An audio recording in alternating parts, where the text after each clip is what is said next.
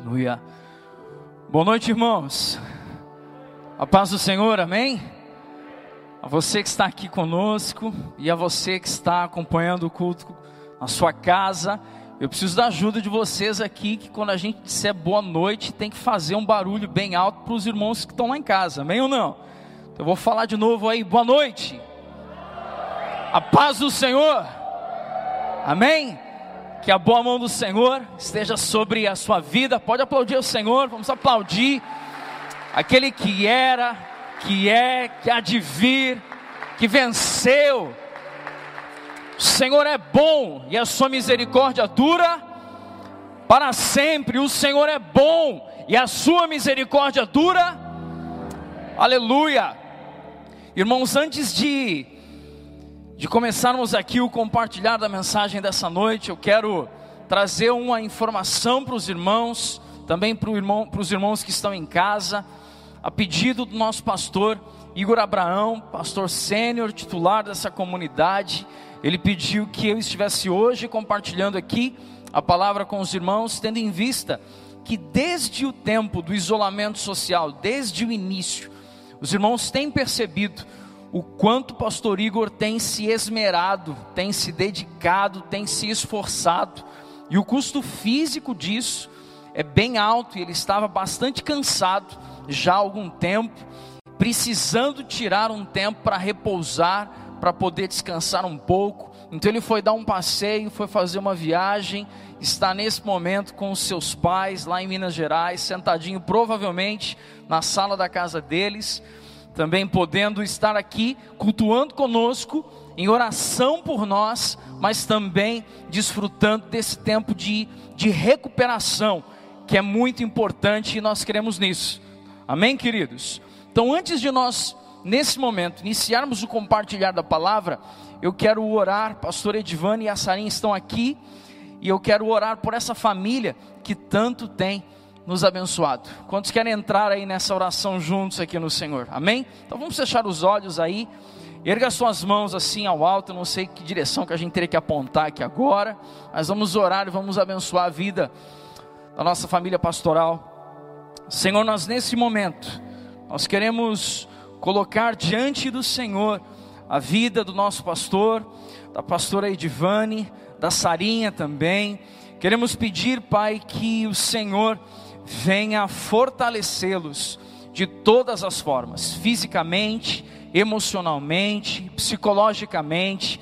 Senhor, que todo esse investimento de energia, de tempo que ele vem oferecendo ao Senhor, que essa família vem oferecendo ao Senhor ao longo desses meses, Senhor, de isolamento social, que nesse momento eles comecem a receber do Senhor já uma recompensa. Que o Senhor derrame as tuas bênçãos sem medida, bênçãos que enriquecem e não acrescentam dores sobre a vida deles. Também queremos abençoar a vida dos pais do pastor Igor, que a tua boa mão, que a tua presença esteja sobre eles e que ao longo dessa semana, Pai, onde o pastor Igor já estará voltando para cá, que o Senhor venha guardar também o período, Senhor, a viagem de deslocamento dele retornando para casa e que a tua presença esteja com ele em tudo quanto eles fizerem, em nome de Jesus. Amém e amém. Amém, queridos. Honestamente, para nós, assim, é emocionante poder ministrar a palavra olhando para vocês aqui diretamente, também sabendo que muitos irmãos estão nos vendo, nos acompanhando na transmissão online, mas como nós sentimos falta de olhar nos olhos de vocês, como nós temos saudades de poder abraçar vocês e apertá-los assim, aquele abraço de quebrar costela, assim, sabe? De levantar o outro irmão, assim. Mas eu creio que, por mais que não possamos ainda fazer isso, eu creio que o Senhor está também nos, nos preparando para que, quando nós estivermos liberados, irmãos, a gente não vai sonegar abraço para mais ninguém, amém? A gente não vai deixar é, acabar o culto e a gente já sair correndo, porque o valor que estamos atribuindo à comunhão certamente está sendo diferente já a partir desse tempo. E eu quero então começar o compartilhar dessa noite. Quero trazer uma palavra onde o tema da mensagem de hoje é um amor que me constrange. Como palavra para a noite de hoje, eu quero falar acerca de um amor, o amor de Deus, que gera em nós tamanho constrangimento, que nós não podemos ficar inertes, nós não podemos ficar em repouso, nós não podemos ficar parados diante desse amor tão grande. Amor esse que, segundo a palavra do Senhor nos diz em João 3,16, que Deus nos amou de tal maneira que Ele deu aquilo que Ele tinha de mais precioso, Ele deu aquilo que Ele tinha de mais importante, Ele deu aquele que era o Filho unigênito, unigênito do Pai, para que eu e você pudéssemos hoje dizer: Eu sou filho de Deus. Você pode dizer isso? Eu sou filho de Deus. Diga você isso na sua casa e também eu sou filho de Deus. E como texto base para a mensagem dessa noite, eu quero trazer o livro de Oséias, livro do profeta Oséias, capítulo 6, versos 1 a 3. Oséias, capítulo 6, versos 1 a 3.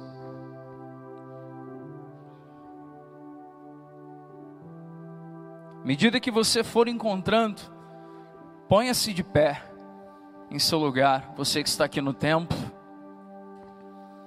você que está na sua casa também, tem agora a oportunidade de, de lermos as Sagradas Escrituras com reverência. Oséias 6, versos 1 a 3 dizem para nós: Venham, voltemos para o Senhor. Ele ele nos despedaçou, agora irá nos sarar. Ele nos feriu, agora nos fará curativos. Em pouco tempo nos restaurará, e logo viveremos em Sua presença. Ah, como precisamos conhecer o Senhor! busquemos conhecê-lo. Ele nos responderá tão certo como chega o amanhecer ou vem as chuvas de primavera. Outra versão diria: conheçamos e prossigamos em conhecer ao Senhor. Você pode tomar o seu assento, pode se sentar. Deixa a sua Bíblia aberta enquanto compartilhamos esse texto. E eu quero trazer aqui algumas coisas acerca do profeta Oséias, acerca do povo e acerca de sua mensagem. Sabe, no fim de semana passada eu me retirei e fui passar um tempo em um lugar isolado e pude sentar à beira de um córrego, abrir a Bíblia e eu comecei a falar com o Senhor assim: Pai, o que, que o Senhor quer falar comigo ao longo dos próximos dias? O que, que o Senhor quer comunicar ao meu coração nos próximos dias? E aí o Senhor me fez ir até o livro de Oséias. E quando eu comecei a ler o livro de Oséias, eu falei: Senhor, eu me sinto como um filho que o pai meio que arrancou o cinto ali e vai dar uma corrigida nesse filho porque quando eu abro esse livro, é um livro que fala tanto sobre correção, é um livro que fala tanto sobre julgamento, sobre juízo, um livro que fala tanto sobre um realinhar de rota. E eu comecei a ler o livro de Oséias, com esse sentimento de grande temor em meu coração. Comecei a ler ali a introdução do livro de Oséias o panorama histórico, falando sobre o autor, quem foi o autor, sobre o cenário histórico, cultural da época. E o meu coração foi se enchendo de temor. Quando o Senhor me fez lembrar de algo, Sabe qual é o significado do nome Oséias? Oséias significa livramento. Você ouviu isso? Oséias significa livramento. E já de imediato meu coração começou a palpitar, meus olhos começaram a se encher de lágrimas, porque eu comecei a entender que o Senhor me levou àquele lugar, naquele dia, para ler este livro, e o Senhor estava dizendo para mim que há para nós, o seu povo, uma palavra de livramento. Quantos creem nisso aí, amém? Sabe o que mais nós sabemos acerca de Oséias? Oséias foi chamado de o profeta do amor divino. Oséias foi chamado de o profeta que teve a capacidade de comunicar com extrema precisão o amor de Deus por nós. Outra característica sobre Oséias é que quando nós pegamos o, o Antigo Testamento, nós muitas vezes enquadramos o livro de Oséias nos profetas menores, porque o livro de Oséias ele é menor em número de capítulos do que Isaías, do que Jeremias, isso é verdade. Mas talvez muitos não saibam que Oséias foi o profeta de maior longevidade em Israel. Foi, um, foi aquele profeta que foi contemporâneo a Isaías em Israel. E Oséias foi para Israel, talvez, a mesma simbologia que foi Jeremias para o povo de Judá. Sabe o que isso nos coloca para sabe como isso nos põe para pensar? que existe uma mensagem de livramento de Deus para nós essa noite. E existe uma palavra de um amor divino que nos constrange para ser comunicada ao meu e o seu coração essa noite. Sabe, eu não sei como você que está em casa está se sentindo. Eu não sei como vocês, irmãos, que estão aqui conosco, estão se sentindo. Talvez haja medo à porta do nosso coração. Talvez haja medo, as nossas vozes estejam trêmulas, revelando um medo que está tão profundo em nós. Mas a palavra nos ensina que o verdadeiro amor lança fora todo medo, e esse amor divino é disponível para mim e para você aqui essa noite. Sabe, algo sobre Oséias, Oséias tomou como esposa uma mulher chamada Gomer. E essa mulher, segundo as sagradas escrituras, ela era uma prostituta. Essa mulher era era uma mulher infiel, uma mulher promíscua. Essa mulher ela tinha falhas extremas em seu caráter. Sua vida moral era completamente distorcida. Só que, quando então Oséias decide tomá-la e desposá-la, decide tomá-la por esposa, e ele começa a sofrer dores em sua alma pelo pecado daquela mulher, ele começa a compreender então o amor de Deus para com Israel. Que por mais que Deus amasse Israel e ainda ama Israel, o coração de Deus sempre sofreu com a imoralidade em Israel. O coração de Deus sempre sofreu com o pecado em Israel. Sabe algo acerca da vida e do caráter do ministério de Oséias? Oséias talvez fosse aquele camarada que, como profeta, tivesse uma mensagem abrupta. Talvez entre nós aí da equipe pastoral a gente brincaria dizendo que a mensagem do cara é brutal, porque a mensagem dele era dura, a mensagem de Oséias era deselegante. Talvez muitos ouvissem a mensagem de Oséias e dissessem assim: Meu Deus, como é duro, como é ruim ouvir o que esse homem tem para dizer. Mas eu não posso deixar de anunciar algo. Por trás daquela mensagem dura, existia um coração dilacerado que amava uma mulher, mesmo que ela fosse impura e adúltera. Assim como por trás de palavras duras de Deus, há um coração terno e cheio de amor que nos deseja ter por perto. Não tema palavras duras, mas tema um coração sem amor não tema ouvir palavras duras de alguém que quer te colocar na direção certa, mas tema ouvir palavras doces de alguém que vai te levar para o precipício. Espero que essa palavra esteja alcançando um lugar em seu coração, queridos. Sabe por quê? Porque nós temos vivido dias, ah, irmãos, como o Senhor falou isso ao meu coração essa semana. Nós temos vivido dias onde a gente quer ouvir o tempo inteiro mensagens de encorajamento para viver bem na pandemia e no isolamento social, quando na verdade Deus está nos chamando a uma correção de rota, porque Ele nos ama e nos quer perto dEle. Deus está nesse tempo nos preparando para um resgate do ministério profético. E todo profeta é formado com mensagens duras. Mas pastor, como que você está dizendo isso? Com que autoridade você está dizendo isso?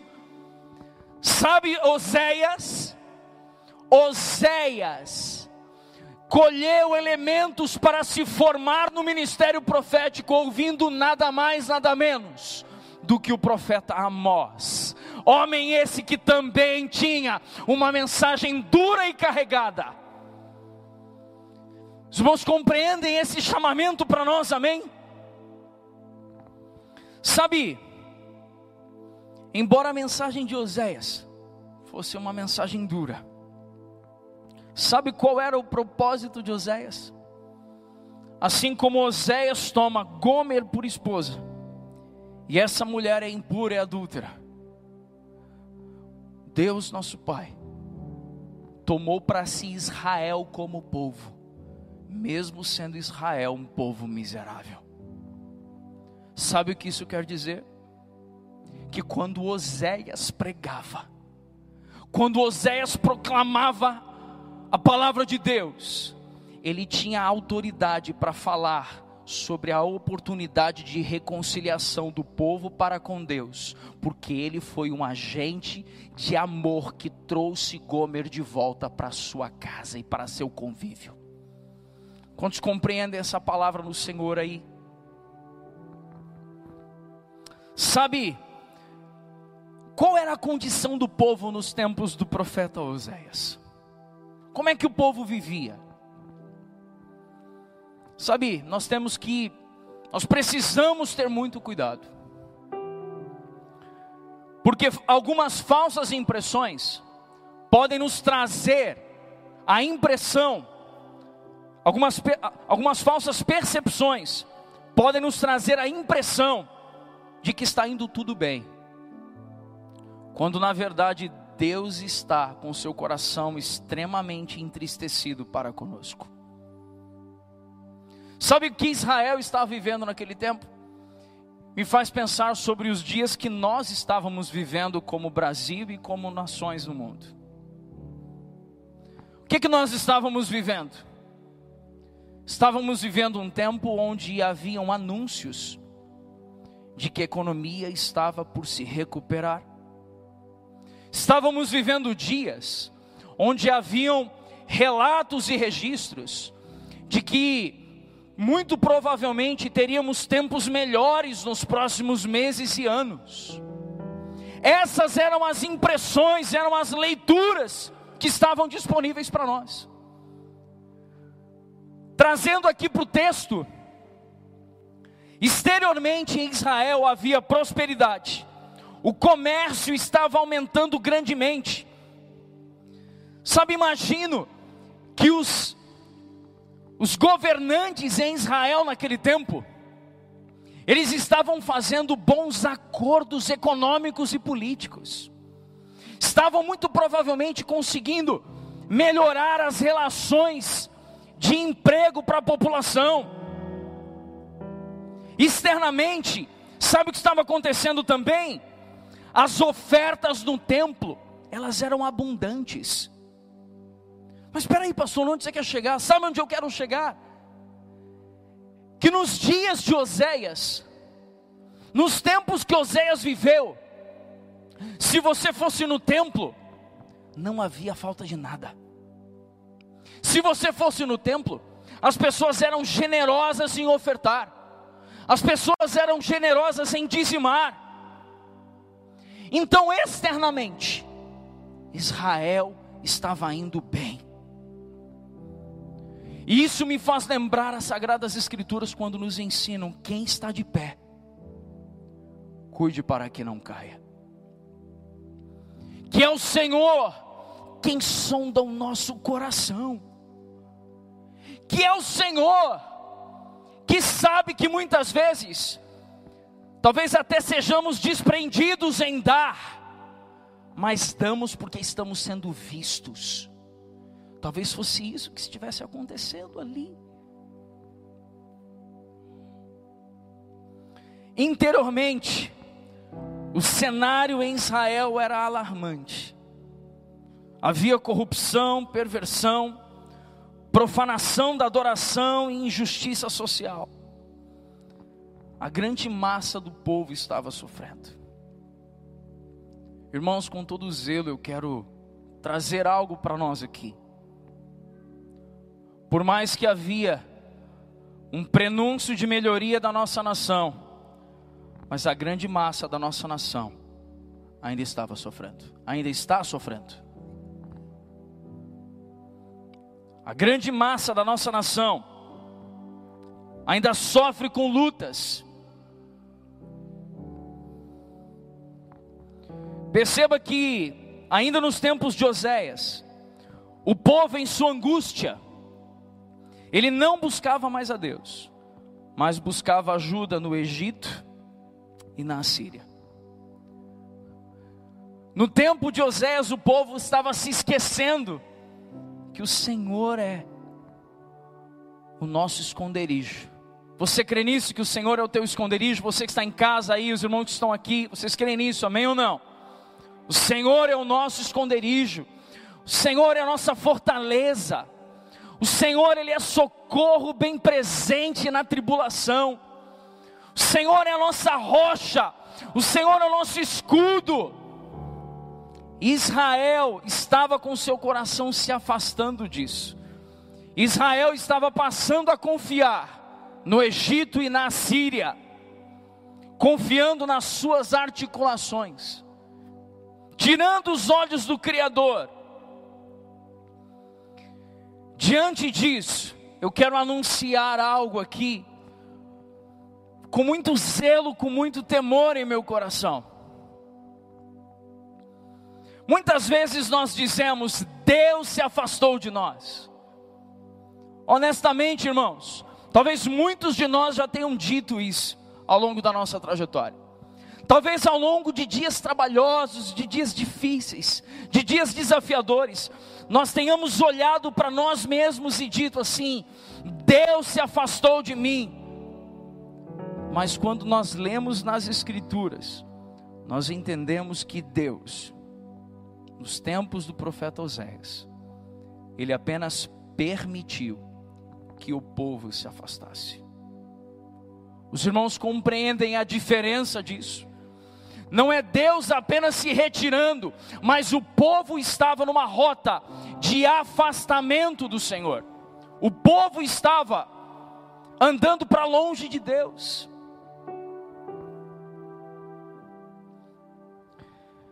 Mas esse afastamento da presença de Deus é que abriu caminho para todo tipo de distorção, de sofrimento e de correção.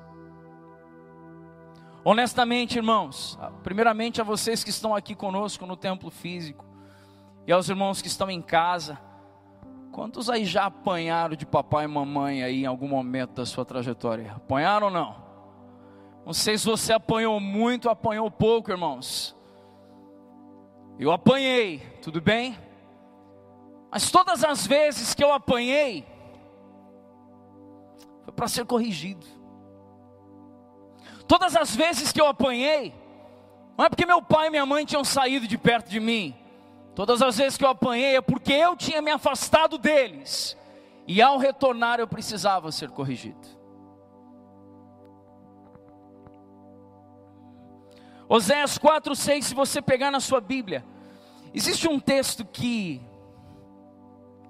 esse texto gera muito temor em meu coração, Oséias 4, 6, porque nós infelizmente, costumamos usar esse texto de forma distorcida, usamos esse texto de forma inadequada, esse texto está dizendo assim, Deus falando, aqui é Deus falando, Oséias 4, 6, o meu povo está sendo destruído porque não me conhece. Algumas versões dizem: o meu povo sofre porque lhes falta conhecimento. Mas se você pegar a nova versão transformadora, se você pegar outras versões, estão dizendo aqui: o meu povo sofre, meu povo está sendo destruído, porque não me conhece. Sabe o que isso traz para nós então? Sabe o que isso gera para nós? De entendimento, de compreensão. Que se eu conhecer o meu Deus e corresponder à Sua vontade em plena obediência, então, se eu sofrer, eu vou sofrer os sofrimentos de Jesus e não o sofrimento pela desobediência. Sabe, existe um sofrimento, que é o sofrimento por sermos obedientes, que são os sofrimentos de Jesus, que foi obediente até a morte e morte de cruz. Então, quando Oséias está aqui trazendo uma palavra de Deus, o meu povo está sendo destruído porque não me conhece. Se você quer ser protegido aí, se você quer ser guardado da destruição, o caminho é conhecer a Deus. Você ouviu isso, irmão? O caminho para ser guardado da destruição é conhecer a Deus. Mas, pastor, nós estamos tanto falando disso nos últimos tempos. Temos falado tanto disso nos últimos dias. Mais uma palavra como essa. E o Senhor hoje me chama a atenção para uma coisa. O declínio de Israel foi resultado do declínio dos sacerdotes. Os irmãos ouviram isso aqui no templo físico, amém ou não? O declínio de Israel foi resultado do declínio dos sacerdotes. Sabe, o conhecimento do santo, uma expressão do grego epignosis, que é um conhecimento preciso, exato sobre quem ele é, é a chave para ter uma vida segura, tranquila e próspera. Porque eu tenho conhecimento do Senhor, e se eu conheço a Sua vontade, se eu sofrer, não será um sofrimento por conta da desobediência, mas será um sofrimento como o sofrimento de Jesus, que é apenas para me aperfeiçoar e me tornar mais semelhante ao Seu Filho, a Jesus Cristo, Filho de Deus. Sabe, irmãos, esse tempo de isolamento social, ele não deve incluir o afastamento do nosso Criador. Esse tempo de isolamento em nossos lares, em nossas casas, esse tempo onde a gente passa uns pelos outros e o máximo que a gente pode fazer é dar um cutucão aqui com o cotovelo, que a gente não pode se apertar tanto, mas esse tempo de isolamento não pode coincidir com o tempo onde nós nos afastamos daquele que é um Deus de amor. Mas, pastor, você falou que essa mensagem era para dizer sobre um amor que nos constrange.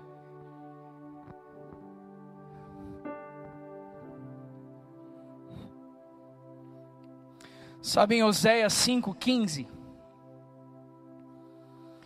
Em Oséias 5,15 o Senhor falou algo tão forte ao meu coração, sabe? Em Oséias 5,15 o Senhor me fez pensar em tantas coisas aqui. Palavra do Senhor nos diz assim: Senhor dizendo: Então retornarei a meu lugar, até que reconheçam sua culpa e voltem para mim. Pois assim que vier o sofrimento, eles me buscarão ansiosamente. Porque assim que vier o sofrimento, eles me buscarão ansiosamente. Sabe, irmãos, a palavra que o Senhor plantou em meu coração nesses dias é que se nós pararmos aqui e perguntarmos para qualquer um de vocês que estão aqui no templo físico, ou se nós perguntarmos para qualquer irmão que está aí no seu lar, irmão, você está sofrendo? A resposta, quase que de 100% dos irmãos, será sim, estou sofrendo. Sim, pastor, os dias têm sido trabalhosos. Sim, pastor, os dias têm sido difíceis. Sim, pastor, eu tive perdas. Sim, pastor, as minhas emoções estão em frangalhos. Mas a palavra do Senhor nos diz que quando vier o sofrimento, eles me buscarão ansiosamente. Sabe qual a palavra que eu quero liberar para a sua vida, para o seu coração? Eu quero liberar uma palavra de que você vem aproveitar esse tempo de sofrimento para buscar o Senhor ansiosamente, para buscar o Senhor como nunca antes. Mas, pastor, nós já estamos há 90 dias. Vocês pregaram isso aqui há tempos atrás, quando começou a pandemia. Mas sabe o que nós estamos percebendo? Como o pastor Igor pregou aqui também recentemente falando disso que a impressão que temos é que a gente começou a baixar a guarda, inclusive em obedecer às autoridades. A gente começou a baixar a guarda, e o sofrimento não está nos fazendo mais buscar o Senhor, mas buscar outras soluções. Que essa palavra venha nos despertar a que o sofrimento nos faça buscar ansiosamente o Senhor nosso Deus. Sabe um ponto importante? Charles Spurgeon, que para muitos vem como um velho escritor, mas escreveu o que eu vou dizer aqui na sua juventude quando era novo, ele disse assim: Não é a nossa fidelidade que faz Deus manter a sua promessa. Não é a nossa fidelidade que faz Deus manter os seus votos, mas é a sua fidelidade que nos mantém próximos a Ele. Quantos aqui sentem que o Senhor está nos atraindo para mais perto dEle?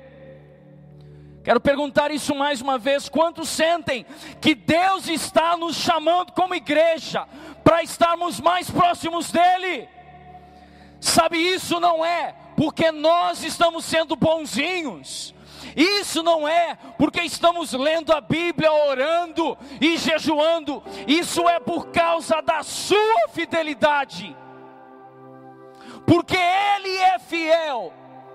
Assim como Gomer, a mulher infiel, que volta e meia voltava para a prática da prostituição. E Oséias se levantava, ia até aquele lugar, limpava ela e trazia de volta. É por causa da fidelidade do Senhor e por suas misericórdias que nós ainda estamos aqui.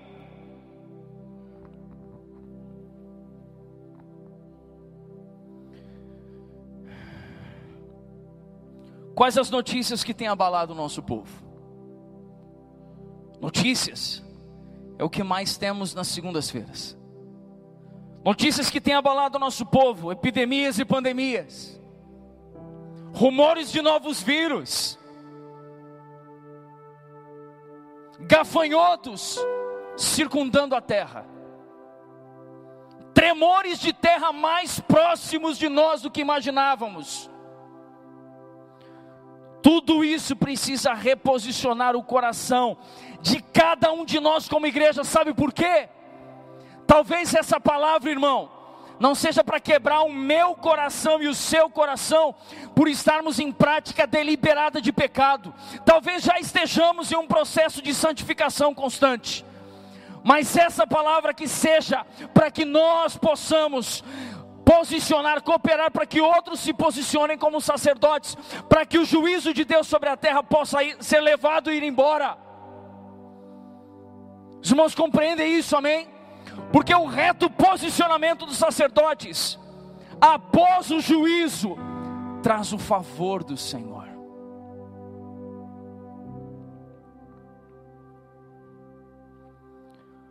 Sabe, Gomer, a mulher mais adúltera da Bíblia, talvez.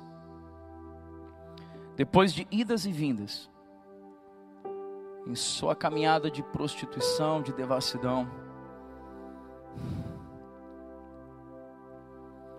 o Senhor fala ao coração de Oséias e fala para Oséias assim: vá até onde ela está e traga ela de volta. Você ouviu isso? A palavra do Senhor relata em Oséias capítulo 3, verso 2. Abra sua Bíblia, por favor. Oséias capítulo 3, verso 2.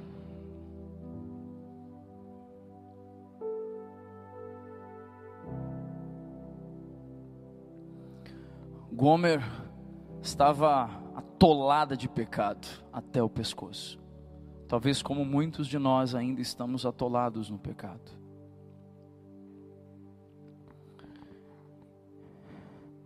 Deus dá ordem a Oséias, e no capítulo 3, verso 2, Oséias diz: Assim, eu a comprei de volta.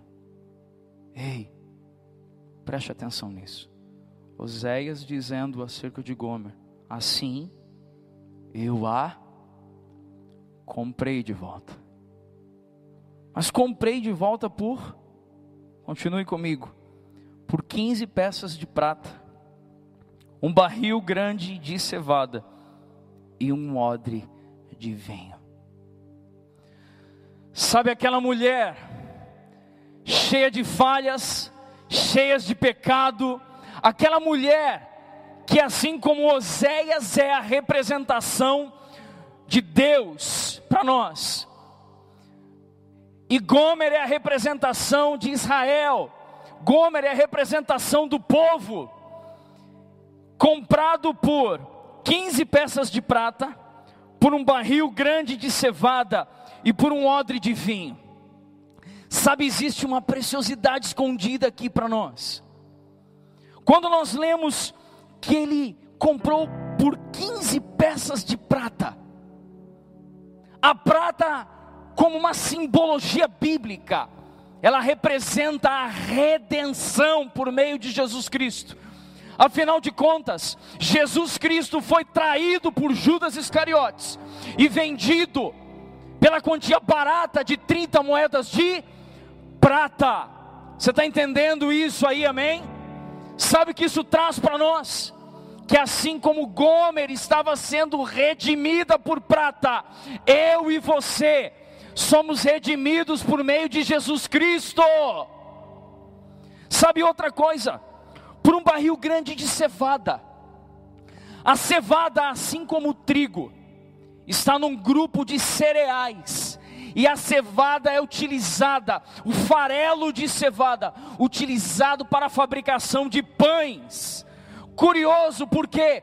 Porque vai comprar Gomer de volta. Ofereça então cereais, que o farelo dá para fazer pão. Afinal de contas, Jesus Cristo é o pão vivo que vem do céu para nós. Sabe o que mais é entregue àqueles homens para comprar Gomer de volta? Um odre de vinho e segundo as sagradas escrituras, quando Paulo já anunciou para nós, o vinho é uma representatividade do sangue de Cristo, do sangue do Cordeiro. Sabe o que então Oséias está revelando por Gomer? Oséias está olhando para aquela mulher, olhando para aquela mulher e dizendo para ela assim: eu vi a sua miséria. Eu vi a sujeira que você está enfiado. Eu vi a porcaria que você tem vivido nos últimos tempos. Eu tenho visto o lixo que tem sido a sua vida. Mas você ser restaurada depende apenas de eu te amar e comprar você de volta e trazer você de volta para aquele lugar do qual você nunca deveria ter saído. Você consegue compreender esse mistério aqui na palavra do Senhor, amém? Sabe o que, está acontecendo aqui? Certamente o coração de Gomer se constrange.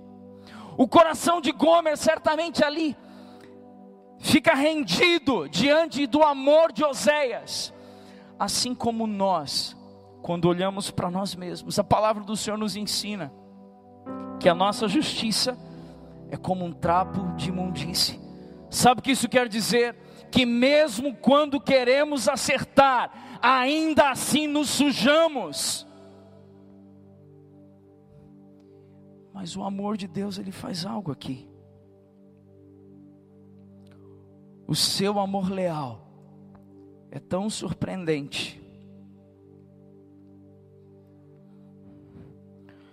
O seu amor leal, ele abriu um lugar no coração dele para mim e para você.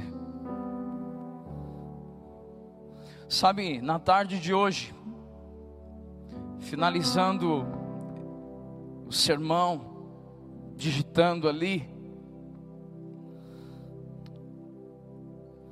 Estava no escritório e veio ao meu coração um sentimento muito grande de vergonha. Eu comecei a me sentir muito envergonhado. Comecei a chorar ali e literalmente regar a minha Bíblia com as lágrimas que escorreram pelo meu rosto. Porque eu comecei a olhar a história comecei a lembrar de todos os erros que eu cometi contra o Senhor, de todos os pecados que eu cometi contra Ele, de todas as vezes que Ele me tirou do lamaçal do pecado, me colocou em Sua casa, e muitas foram as vezes que eu me desfiz daquilo que Ele tinha me dado e voltei à prática de pecado em algumas situações. Mas o Senhor olhando para mim ali no meu, meu quarto, meu escritório, e o Senhor dizendo claramente ao meu coração: Eu ainda amo você, e eu sempre amei você na mesma intensidade. E à medida que o Senhor ia gerando e falando isso ao meu coração,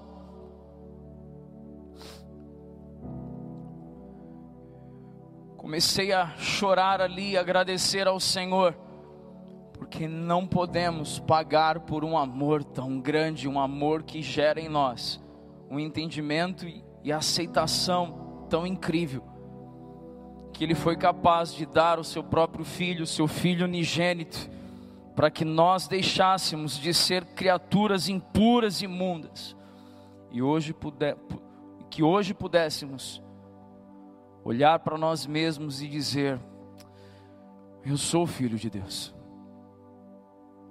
Eu pertenço a esse lugar, eu pertenço a essa família. Oséias ele faz Osés ele faz um clamor ao povo. Ele deixa uma palavra no capítulo 12. Abra sua Bíblia, você também que está em casa, está conosco nesse culto online. Oséias capítulo 12.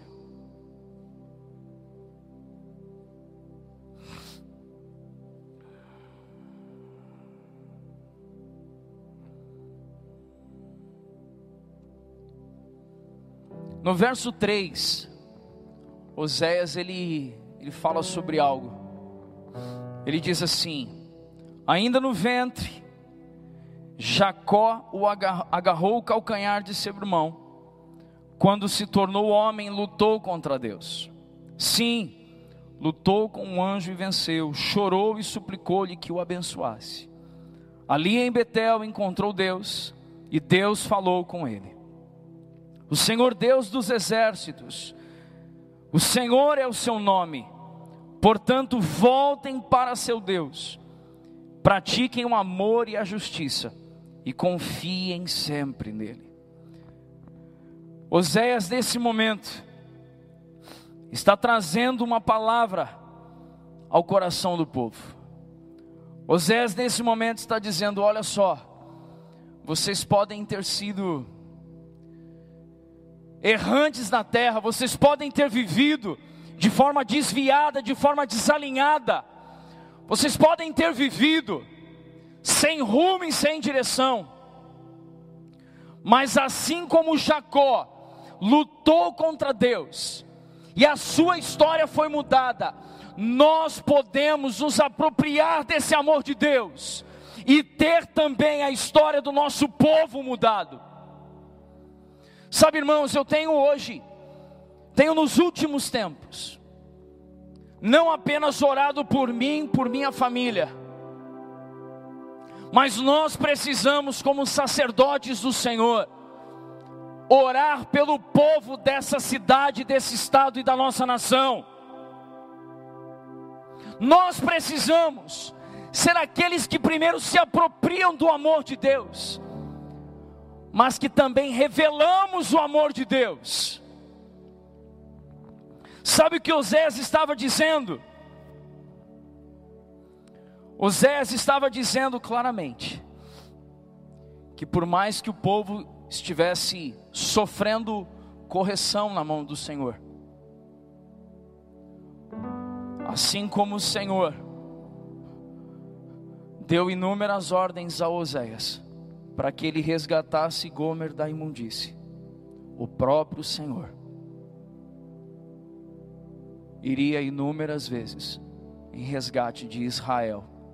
E o Senhor, em seu infinito amor, bondade e misericórdia, ele vai em meu resgate e em seu resgate. O Senhor, em sua infinita misericórdia, ele vai também em resgate daqueles que muitas vezes nós sequer damos atenção. E o Senhor tem nos chamado para clamar para que venha uma intervenção divina na nossa, na nossa era, no nosso tempo, na nossa nação. Sabe, nós não podemos, como temos tanto falado aqui enquanto equipe pastoral aqui nessa casa, nós não podemos permitir que essa pandemia nos dê apenas um maior portfólio de mensagens assistidas mas nós precisamos, nesse momento, fazer com que o sofrimento nos volte a buscar intensamente ao Senhor nosso Deus. Você crê nisso, meu irmão? Você que está aqui no salão, você que está em casa, vocês creem nisso aí, amém? Esse tempo que nós estamos vivendo precisa deixar uma mancoeba em nós, como ficou em Jacó. Sabe, nós estamos no ano de 2020 se o Senhor não vier até 2030, 2040, e eu estiver lá com os meus 50, 60 anos de idade, eu quero olhar para trás, lembrar de quando eu estava perto dos 40 anos de idade e poder dizer assim: eu tirei proveito daquele tempo para crescer em Deus e para voltar o meu coração para o Senhor, Deus da minha vida. Quantos recebe essa palavra aí em seu coração, por favor? Você recebe essa palavra, você na sua casa, você recebe essa palavra aí, declare. Vamos declarar em alto e bom som algo juntos, então, vamos? Levante a sua voz e diga assim: Eu declaro que vou aproveitar todas as oportunidades desse tempo e que todo sofrimento gere em mim a vida de Deus, que produza em mim uma busca incansável pelo amado da minha alma.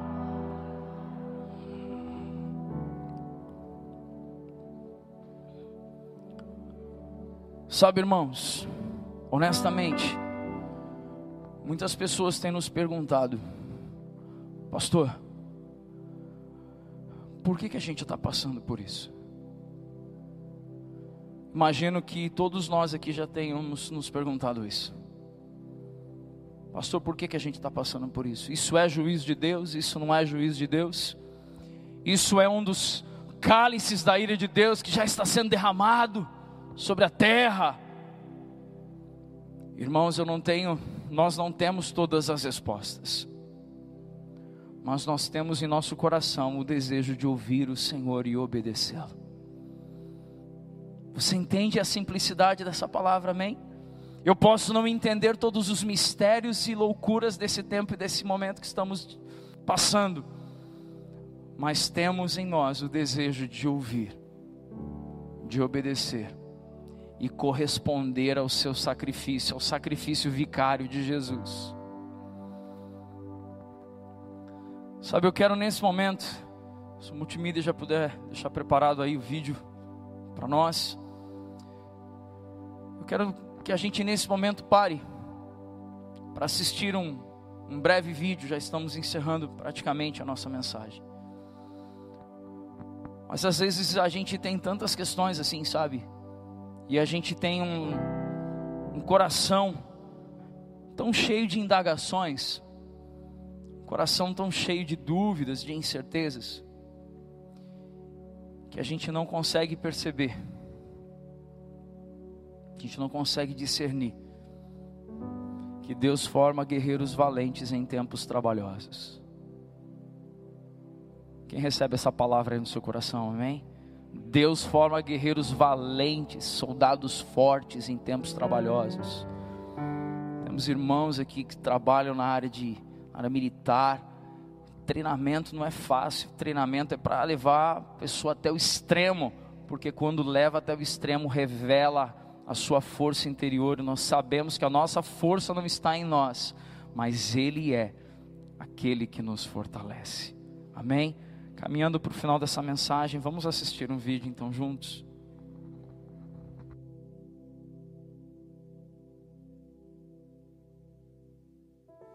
Well, I'm not a prophet, and I'm not the son of a prophet. I do have a prophet's name. I cannot tell you what God is going to do with this time of sheltering, but I can tell you what God has done during and after times of sheltering in the past. And once you review the truth of history as I describe it below, I think you'll know what He's going to do this time too. God sheltered Noah and his family for one year in the ark until Noah emerged to become the father of all the nations of the world. God sheltered Jacob in the home of his uncle Laban when he needed to escape the wrath of Esau, his brother. And 20 years later, Jacob emerged with a new family, new wealth, and a new identity. He became Israel, the new name for God's chosen people.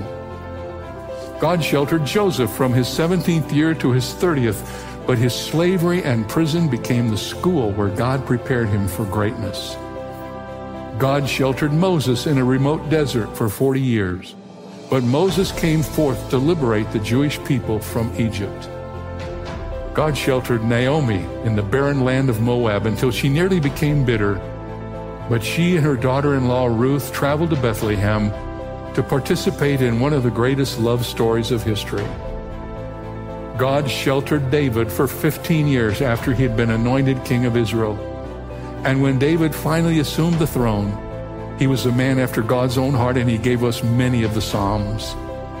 God sheltered Elijah by the brook Cherith, and after the sheltering, he stood alone against the prophets of Baal on Mount Carmel. God sheltered Jonah for three days and three nights in the belly of a whale. And when the sheltering was over, Jonah went to Nineveh and preached history's greatest revival. God sheltered Daniel for 70 years in Babylon, where he wrote this Old Testament book bearing his name, outlining the future of God's dealings with his people. God sheltered Esther while in the palace of the Persian king, and she saved her people from destruction. God sheltered the disciples in the upper room for 10 days until the Holy Spirit descended in dramatic fashion to form and fashion the church. God sheltered Paul in the Arabian desert for three years, and when he came back, he turned the world upside down. God later sheltered Paul in a Roman prison, and by the time the apostle was free, he had written the prison epistles Ephesians, Philippians, Colossians, and Philemon. God sheltered the apostle John on the Isle of Patmos, and the book of Revelation, the greatest prophetic document of all time, was given to us. Lastly, and most incredibly, God sheltered Jesus in a tomb for three days. And on the third day, Jesus came forth in power to bring salvation to the whole world. So, no, I don't know all the details about what God is going to do. But what I do know is what He has done. And that is what we can count on. The God who sheltered His people in biblical days won't stop now. So come what may, I'm trusting in the sheltering God to be my refuge. And so can you.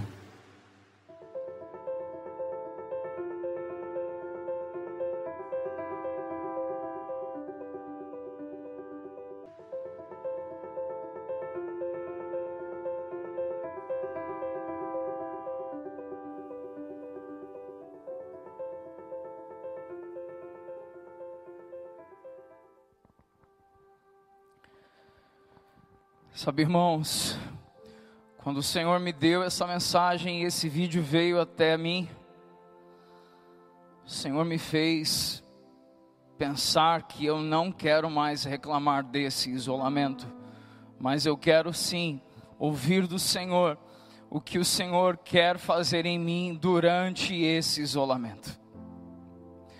E tudo começa com entendendo que, mesmo estando isolado, quando quando Noé ficou isolado dentro de uma arca com sua família, Deus o amava.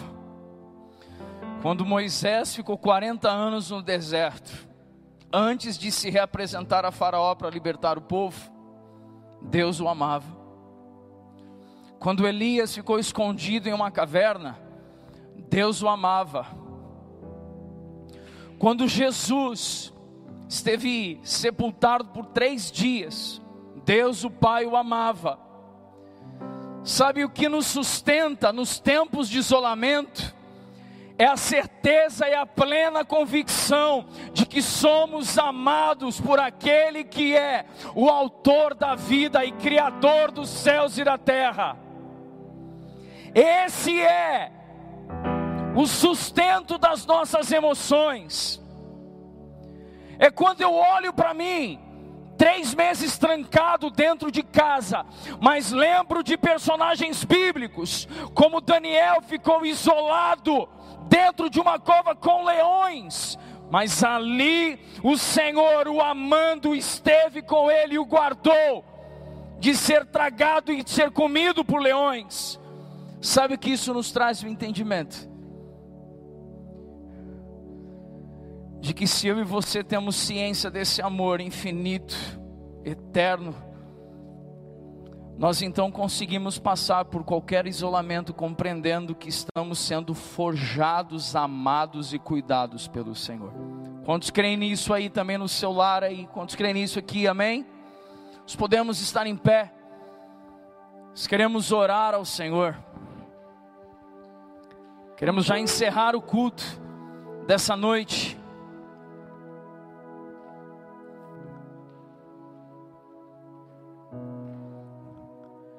Queremos agradecê-lo porque a Sua palavra é viva e eficaz, ela produz em nós um efeito ela produz em nós reações, atitudes.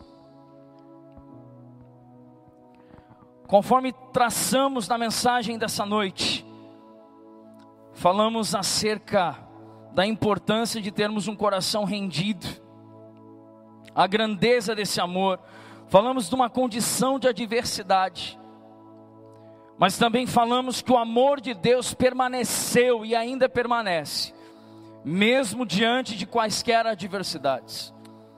Compartilhamos que o isolamento social não deve incluir o afastamento do nosso coração do Senhor e que devemos voltar o nosso coração a Ele, nos apropriando do entendimento de que fomos comprados por um preço de sangue, mas por meio da prata, símbolo da redenção, por meio da cevada, símbolo de, do próprio Jesus, o pão vivo, e o vinho, o seu sangue. E isso nos lembra o quão leal é o seu amor por nós. Quero muito que você possa erguer as suas mãos ao alto aqui no salão, também na sua casa, levante a sua mão ao alto aí. Sabe, você já agradeceu ao Senhor pelo amor leal, mesmo nos dias de quarentena? Será que nós podemos encher esse lugar com palavras de gratidão? Será que nós podemos encher esse lugar dizendo assim: Ah, Senhor, pode estar faltando um tanto de coisa, mas o teu amor leal para sempre. Vamos, irmãos, vamos levantar a nossa voz aqui. Levante a sua voz também aí no seu lar. Comece a dizer: Ah, Senhor o Senhor viu a minha corrupção, o Senhor viu a minha miséria, o Senhor viu a minha sujeira, o Senhor viu a minha infâmia, mas ainda assim, o Senhor veio com prata, o Senhor veio com pão vivo, e o Senhor veio com o sangue para me comprar, e esse amor leal é o que me sustenta. Vamos, missão serra, vamos, jovens, vamos, irmãos, vamos encher esse lugar, não mais de lamúrias, chega, basta de lamúrias, mas vamos encher esse lugar com palavras de gratidão por esse amor leal e que dura para sempre.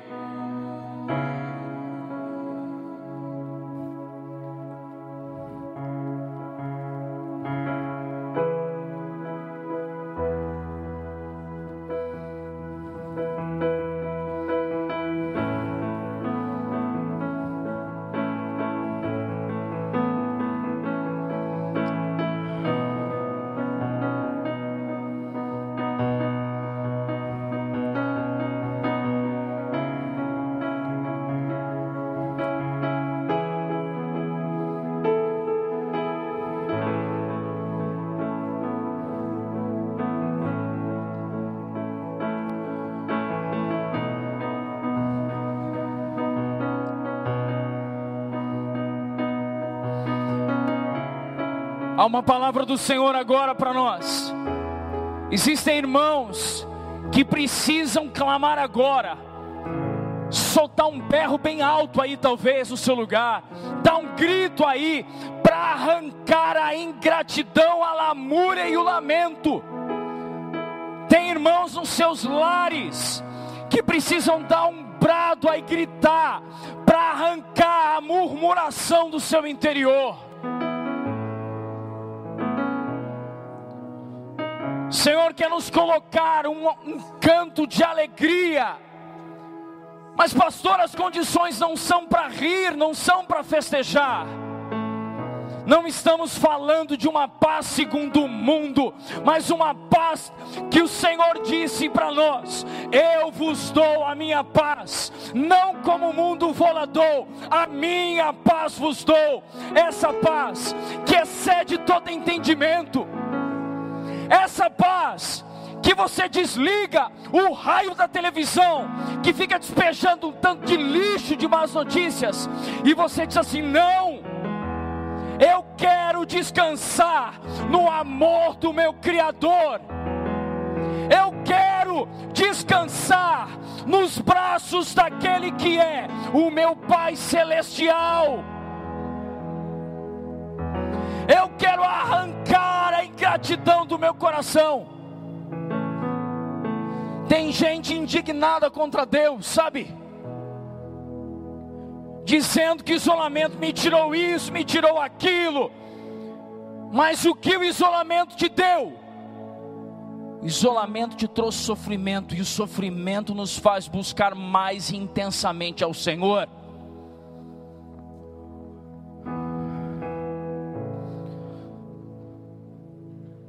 Vamos levantar as mãos ao alto. Eu quero recitar um salmo junto com os irmãos, vocês aqui e os irmãos em casa. Eu quero pronunciar uma frase, e os irmãos vão repetir bradando isso. Vamos fazer isso, irmãos, amém? Vamos repetir isso bradando. Vamos declarar assim: Louvado seja o Senhor. Sim, louvem, ó servos do Senhor Louvem o nome do Senhor. Bendito seja o nome do Senhor, agora e para sempre, em todo lugar, do Oriente ao Ocidente. Louvem o nome do Senhor, pois o Senhor é engrandecido acima das nações, a sua glória está acima dos céus. Quem se compara ao Senhor nosso Deus, entronizado nas alturas? Ele se inclina para ver o que acontece nos céus e na terra. Levanta do pó necessitado e ergue do lixo o pobre, coloca-os entre os príncipes, entre os príncipes do seu povo, dá uma família à mulher estéril, e a torna uma mãe feliz. Agora, bem forte: louvado seja o Senhor! Louvado seja o Senhor! Louvado seja o Senhor!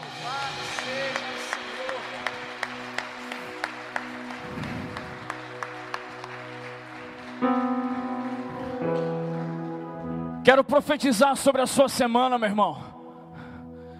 Zero de murmuração, amém? Zero de reclamação. Nada de medo porque o verdadeiro amor lança fora todo medo, e esse amor terno e leal, ele está sobre mim e sobre você, meu irmão. Sabe a certeza que a gente tem? Que ainda que a gente fosse podre, igual Gomer foi, ainda assim Ele nos ama e nos traz da miséria e nos coloca com Ele. Se isso não é motivo, irmão, até para se alegrar, trancado dentro de casa, eu não sei mais o que vai ser então. Amém, queridos? Então vamos orar ao Senhor agora. Faça assim com a sua mão. Você em casa aí também, abra sua mãozinha assim, ou põe a mão em seu coração. Vamos agradecer ao Senhor por essa noite em Sua presença. Pai, nós te louvamos, te bendizemos, te damos graças, te rendemos louvores, porque o Senhor é bom e a Sua misericórdia dura para sempre. Talvez nós não tenhamos tantas boas notícias quanto gostaríamos, não neste mundo, porque temos o Evangelho, e o Evangelho é uma boa notícia. E o Evangelho nos alcançou, o Evangelho nos transformou, o Evangelho nos resgatou. Senhor, eu quero nesse momento abençoar Pai, a vida dos teus filhos aqui irmãos, Pai, que estavam com seus corações assim, parece que o pescoço estava sufocando, coração disparado, dilacerado, e parece que na goela a vontade de reclamar, de brigar de gritar com raiva, com rancor. Eu quero abençoar você agora com a paz de Deus que excede todo entendimento. Quero abençoar você. Que o Senhor dê uma semana de paz, de bênção sobre todo esse lindo, esse rico povo de Deus aqui. Que o amor de Deus, o nosso Pai, e a graça do nosso Senhor Jesus Cristo, e as ternas e doces consolações do Espírito Santo, seja com cada um de nós, desde agora e para todo sempre. Amém.